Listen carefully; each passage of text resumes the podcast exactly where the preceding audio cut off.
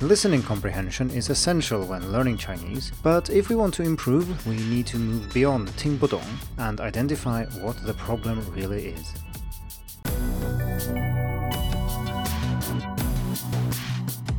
Hello and welcome to the Hacking Chinese podcast. In this week's episode, we are going to talk about listening comprehension. This is a topic I've focused on a lot recently, and it's a fascinating one, and therefore I've decided to devote a whole series of articles and podcasts to listening comprehension in Chinese. This will go against the grain of most online content these days, so I will aim for longer articles going in depth into how listening comprehension works and how you as a student can use that to your own advantage, or if you're a teacher, how you can use this to help your students improve. This first episode will be an overview and I will summarize some of the most important lessons, and then subsequent episodes will go into more detail in specific areas. And of course, I realize that not everybody is obsessed by listening comprehension, so I will not publish all episodes in a row, but rather I will spread them out over the next six months or so. This means that there will be room to discuss other aspects of learning Chinese as well, but I think that listening comprehension is maybe the most neglected skill of all, and so that's why we're focusing an entire series on this specific topic. These episodes will also be more scientific and I will provide more references and further reading. But since these are rather hard to convey in spoken podcast format, please refer to the written article on hacking Chinese. Naturally, I don't focus on listening ability here just because I'm interested in it. It also turns out to be the area of Chinese that most students say that they think is the most challenging. And this is based on a poll I did a few years ago with several hundred participants here on Hacking Chinese. And listening ability actually came out on top as the most challenging aspect of learning the language. And I think that to a naive observer, this might be a little bit weird. Wouldn't the characters be harder to learn, and isn't speaking harder to master with all the tones, initials, and finals, and so on? But apparently not. Most people say that listening is actually the hardest. I will say some things that will explain that in this episode, but of course, the entire series is about this, and we will gradually figure out why listening is actually quite hard, what specific challenges you can face, and what to do about them. Looked at from another angle, I also think it's safe to say that listening is actually the most important skill of all, and I have several reasons for saying that. First, listening is a gateway to the rest of the language, because the more you understand of what you hear around you, the more opportunities you have to learn even more. But if you don't understand what's going on around you, then this gateway will be closed and you will not learn these things. You're missing out on a lot of learning opportunities. This is true for reading to a certain extent as well, but listening is something that you can really immerse in and you can hear the language all around you, or you can make sure that you do, even if you're in your home country, by, say, creating a digital immersion environment. And, well, this works for reading too, but reading is still something you actually focus on doing, whereas listening is something you can combine with lots of other activities, and it's rather easy to fill your days with listening if you want to. I also think that listening is much more important than any other skill when it comes to integrating in a Chinese speaking environment. And this might be with Chinese speaking family members or significant others, even if you don't live in a Chinese speaking environment. But it might also be in, in, an environment where people do speak Chinese and you need to fit in. Because if your listening ability is up to par, you can understand what's going on in conversations and you will feel much more included. It doesn't really help to be able to say a few things if you don't understand what other people are saying and you don't know when you're supposed to say the things you can say. Similarly, if you ask questions but you don't understand what people answer when you say these questions, it doesn't really help that much to be able to say these things. Therefore, I think it's a pity that listening comprehension is not really something that's focused on in most institutional learning. Most courses will only contain listening comprehension tests, and that's essentially all you do for listening. And this is a little bit like in PE class. Uh, you know, you always test how far you can jump, how fast you can run, but the PE teacher doesn't necessarily teach you how to run faster or jump further. You you just measure how good you are and you move on. And this is a little bit what uh, listening comprehension feels like in most classrooms. There's also a strong focus on the written language in many classrooms, especially at university level, where most exams will be written rather than spoken, and where you may even be able to pass courses without being able to speak or understand spoken Chinese at all. Finally, listening ability is not very shiny. It's not something you can show off, I mean, if your tones are great and your initials are really neat, then you can show off your pronunciation and native speakers will be very impressed. But nobody will notice all the thousands and thousands of hours you spent on listening, except in the sense that it also carries over to speaking. So if you are at a polyglot gathering, it's easy to show off your Chinese tones, but it's rather hard to show people that you've listened to 10,000 hours of Chinese audio. Now, I hope that most of us aren't learning Chinese to show it off to other people. That's really not the point. The point is to engage with real people and be able to use the language for communication in various directions and manners. So, this doesn't really concern us here. The goal is to learn Chinese, and then you really need a strong foundation in listening. One way of looking at it is to say that speaking ability, it's the tip of the iceberg that sticks up over the surface, and that's about 10% of the whole iceberg. The rest is built on input that isn't visible, it's under the surface. So I've chosen to call this series Beyond Tingbudong. And by that I mean that most students, when they don't understand something, they might say Tingbudong, or they might just note to themselves that, oh, I didn't understand, that was really bad.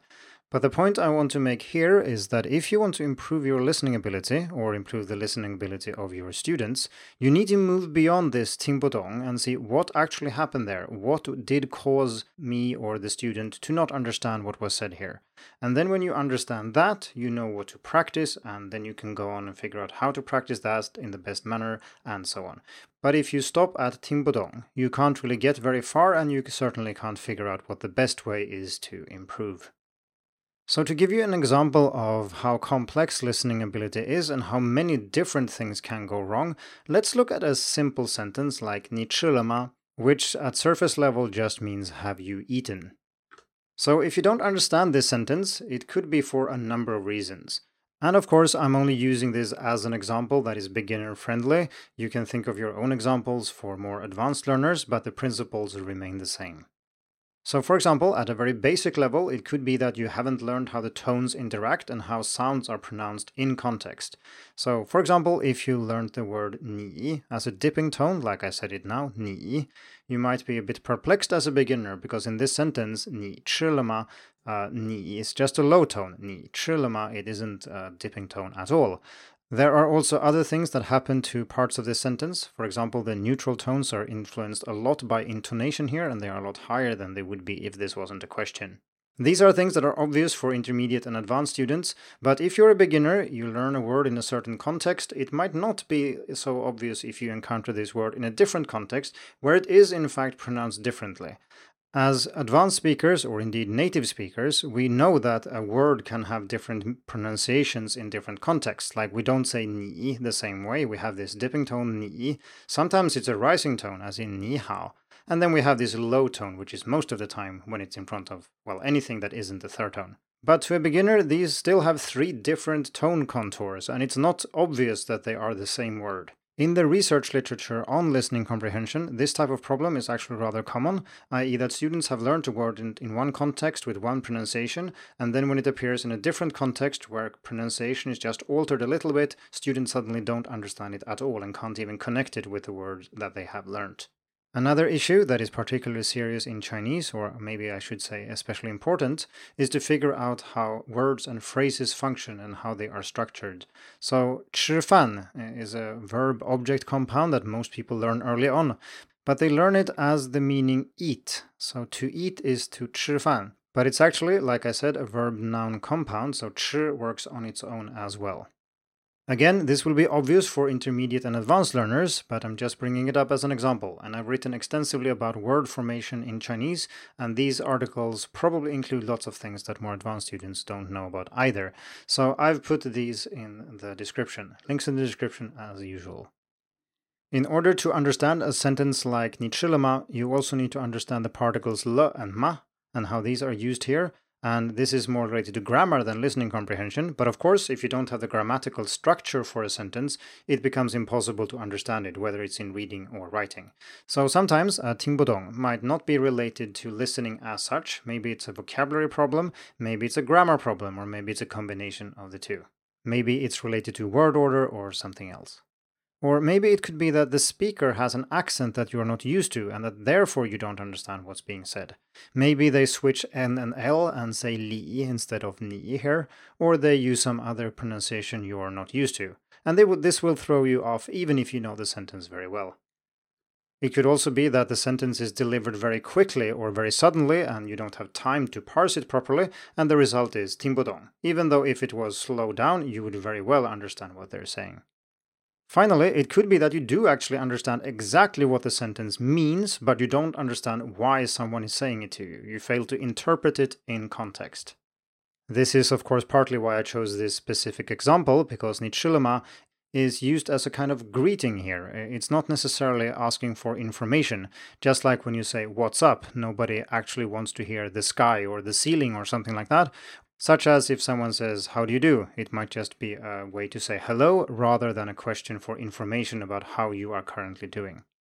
This usage is not very common among younger Chinese speakers, but it is still common among middle aged people and above. If you don't know about this usage, it can be rather perplexing. Like, why is this person asking this question all the time about if I've eaten or not? Why is this interesting? And the result is a kind of tingbudong, because, well, you do understand what they are saying, but you still fail to interpret the situation correctly. And learning Chinese, there are, of course, thousands of cases like this. You always encounter situations where someone says something, but you fail to interpret it properly. And this is also a part of listening comprehension. So I hope that these examples have shown that listening comprehension is rather complex and there are many things that can happen and result in tingbudong. And the goal with this series of episodes and articles is to move beyond this tingbudong and figure out what's actually going on or what could go wrong and what can we do about it. This type of inquiry, though, is not something that comes naturally to most people because the only thing we have to compare with is our native language. And in our native language, listening comprehension is very quick and highly automated.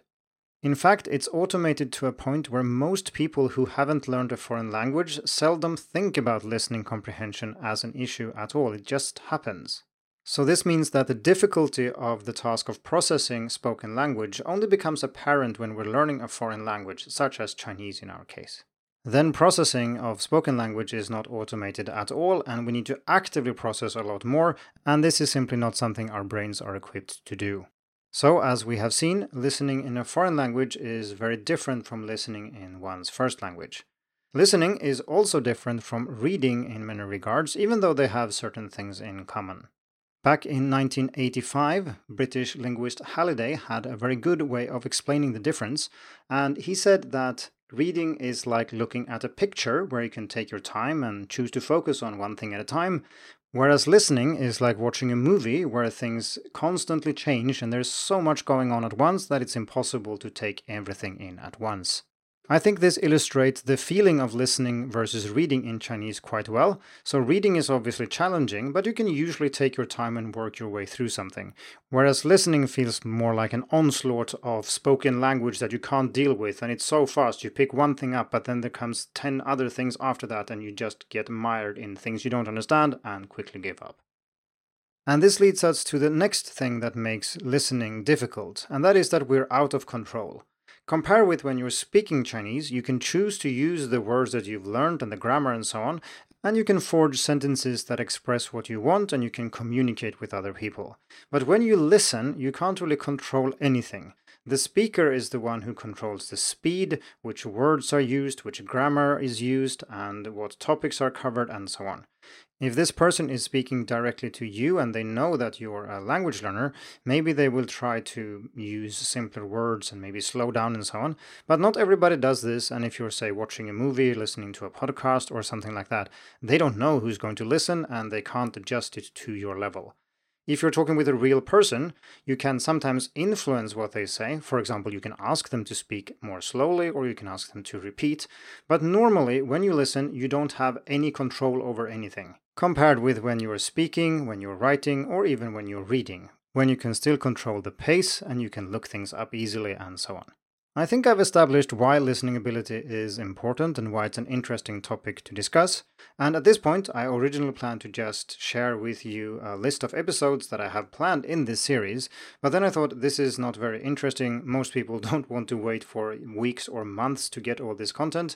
So instead, I will try to summarize three important factors that influence how much you learn when listening and how to maximize these. So, we have some concrete hands on tips for how to improve your listening right now. And, well, of course, we will go into more details in, in subsequent episodes, but we will still get started here. So, in an earlier episode on Hacking Chinese, and again, link in the description, I discussed three factors that decide how much Chinese you learn. And these three factors can be applied to listening as well, of course. And these are content, i.e., what you should listen to, method, or how you should listen, and quantity, how much you should listen. So, if you maximize these three, you will get a lot out of your listening. So, let's have a quick look at each. So, when it comes to content, i.e., what you should listen to, you should listen to things that contain roughly the kind of Chinese that you want to learn. And it should be fairly close to your current level, meaning that you should be able to make sense of as much as possible, preferably almost everything. It might sound rather obvious that you should listen to the type of language you want to learn, but this can be very hard, especially for beginners, because it's simply very hard to produce listening material for someone who only knows 100 words, for example. And this means that many, many beginner podcasts use a lot of English. And of course, I shouldn't say too much, this podcast is entirely in English, but the point here is not to teach you Chinese listening directly, it's to help you or inspire you to focus more on listening so that that then can improve your Chinese listening ability. This is very important because many learners are fooled by this, i.e., they think that they are listening a lot, but actually they're not. So, if you're listening to a beginner podcast that is 10 minutes long and contains a short dialogue, maybe 20 30 seconds, that is repeated a few times, and then there might be the occasional vocabulary item and maybe a, a grammar pattern or something. The actual Chinese content in such an episode can maybe sometimes only be like one fifth so that means in 10 minutes you only actually practice 2 minutes of listening. The rest maybe is useful for something else, but it certainly isn't listening practice. In an upcoming episode, I will discuss the best listening resources, but if you do have beginner listening resource recommendations for me, i.e., podcasts or YouTube channels or whatever, where they speak mostly Chinese aimed at very low level, so preferably zero beginners or on a very elementary level at least, please let me know because these are really hard to find. So, in short, you should focus on comprehensible input. That means that you should be able to connect the spoken form with meaning and make sense of what you're listening to most of the time. And that also means that you have a bigger chance of learning the things you didn't understand. And it also becomes much more enjoyable when you understand what you're listening to without having to spend an hour in a dictionary for every 10 minutes of audio you listen to. Another important lesson here is that you should really aim for both quantity and quality at the same time. And since quantity is one of the factors that I will discuss next, I will focus a little bit more on quality here. So, different qualities of listening are all useful, if you have time and you can sit down and listen to Chinese and do nothing else and focus and do your best to really understand, that's awesome, do that. But if you also have time when you're out jogging, when you're cooking, when you are at the supermarket or whatever, listen to Chinese while doing other things as well. This is something you can train and you can get better at it, and this will allow you to fill your weeks with loads of Chinese, which is awesome. And then, even when you think you don't have time to learn any Chinese, you can still have Chinese on in the background. Maybe it's music, maybe it's a podcast episode you listened to a while back, and you will occasionally focus on it a little bit and pick something up. Quantity has a quality all of its own. And so, on to the third factor, which is quantity, or how much you should listen. And this is rather obvious, you should listen as much as you can. Now, I know that doesn't really help, you could say the same thing about anything when learning a language, so I will be a little bit more specific. I think that the time spent listening should be the same as all the other time you spend learning Chinese combined. Yes, that's right, that means that all your reading, vocabulary learning, grammar, going to class, speaking, everything. If you add up all those hours, you should listen that much. Of course, this doesn't mean that you just sit down in front of your computer or your phone and you do nothing but listen for all those hours. I include more passive forms of listening when you're out jogging, like I said, or when you're doing other things on a commute or, you know, all these other things. So it's all types of listening combined should add up to this. This is not as unreasonable as it might sound, because of course it's very difficult to read Chinese while jogging, but listening is perfectly fine. And the um, number of activities you can combine listening with is actually very large. You can argue that you can combine it with almost anything else, whereas, say, studying characters is something you can really only do in a very small set of circumstances. If you want to know more about this, check out episode 57, where we talked about seven ideas for smooth and effortless Chinese listening practice. So, we're reaching the end of this first introductory episode, and in the next two, we will talk about how we process spoken Chinese. And we will do that in two episodes. The first one looks at bottom up processing, and that is about extracting information from the spoken language. And well, it might sound like isn't that what listening is? But as we shall see, and as we have already seen in this episode actually, there's more to listening than that. So if bottom up processing is like using bricks to build a house, where the bricks then would be, say, individual sounds in the language, tones, and so on, we still need some kind of idea how these fit together and how they can form a building or some kind of meaningful construct. To do that, we need top down processing, which we will focus on in the episode after next one. Or rather, that's the order in this series, because I will discuss other topics in between. So, bottom up processing or extracting information from the spoken language, it will be the focus of next week's episode, and then we will turn to top down processing a few weeks later. So, top down processing is more about interpreting what you're hearing and using things that you know to make sense of what you hear. It's a little bit like looking at the blueprint of a house to figure out where a certain brick or piece needs to go and then also know enough about architecture to realize that there really should be a corridor here and a load bearing wall there, or notice that something is wrong when there's a room without a door or something like that. Top down processing is also very useful because it helps us limit the number of possible options, like what could this mean? And that can make it much easier to understand something. And this is also something that is under conscious control to a certain extent, i.e., we can use different strategies to make it more likely that we will interpret something correctly. But more about that later. I think that's quite enough for an introductory episode, and stay tuned for next week's episode where we will move beyond Tingbudong to improve our Chinese listening ability. Thank you for tuning in to the Hacking Chinese podcast. If you like this episode, please share it. More information and inspiration about learning and teaching Chinese can be found at hackingchinese.com. See you in the next episode, and until then, good luck with your studies.